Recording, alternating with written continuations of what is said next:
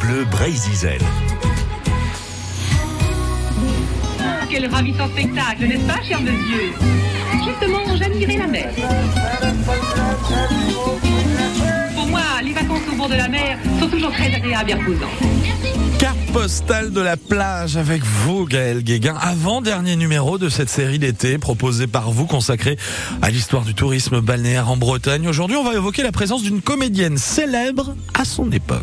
Carte postale de la plage, la série estivale qui remonte aux origines du tourisme balnéaire, avec François de Beaulieu, auteur de Vacances en Bretagne, paru chez Scolvraise.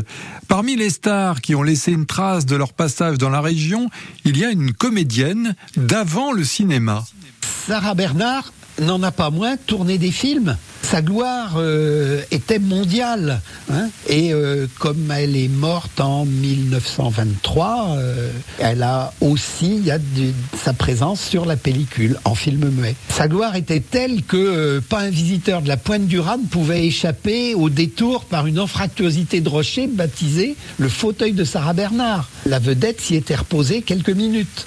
En 1894, elle a eu un véritable coup de foudre pour la Pointe des Poulains à Belle-Île-en-Mer. En une heure, elle a acheté le corps de garde qui avait été construit en 1859 et qui justement était mis en vente. Elle a raconté euh, l'aventure quelques années plus tard. La première fois que je vis Belle-Île, je la vis comme un havre, un paradis, un refuge. J'y découvris à l'extrémité la plus venteuse un fort, un endroit spécialement inaccessible, spécialement inhabitable, spécialement inconfortable et qui, par conséquent, m'enchanta. Sarah Bernard a passé 26 étés à Belle-Île entourée de sa famille, de ses amis et de ses animaux.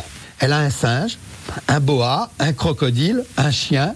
Elle a même fait creuser des bassins et fait apporter des grenouilles du continent pour les entendre coasser à la nuit tombée.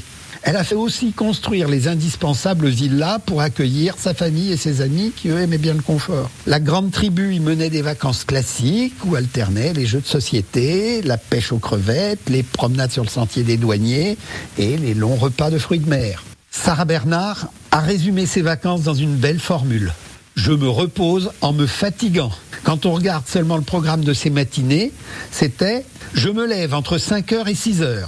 Tout de suite, chasse aux oiseaux de mer. À 8 heures, je rentre, je pose mon fusil et je vais pêcher la crevette. À 11 heures, c'est le bain.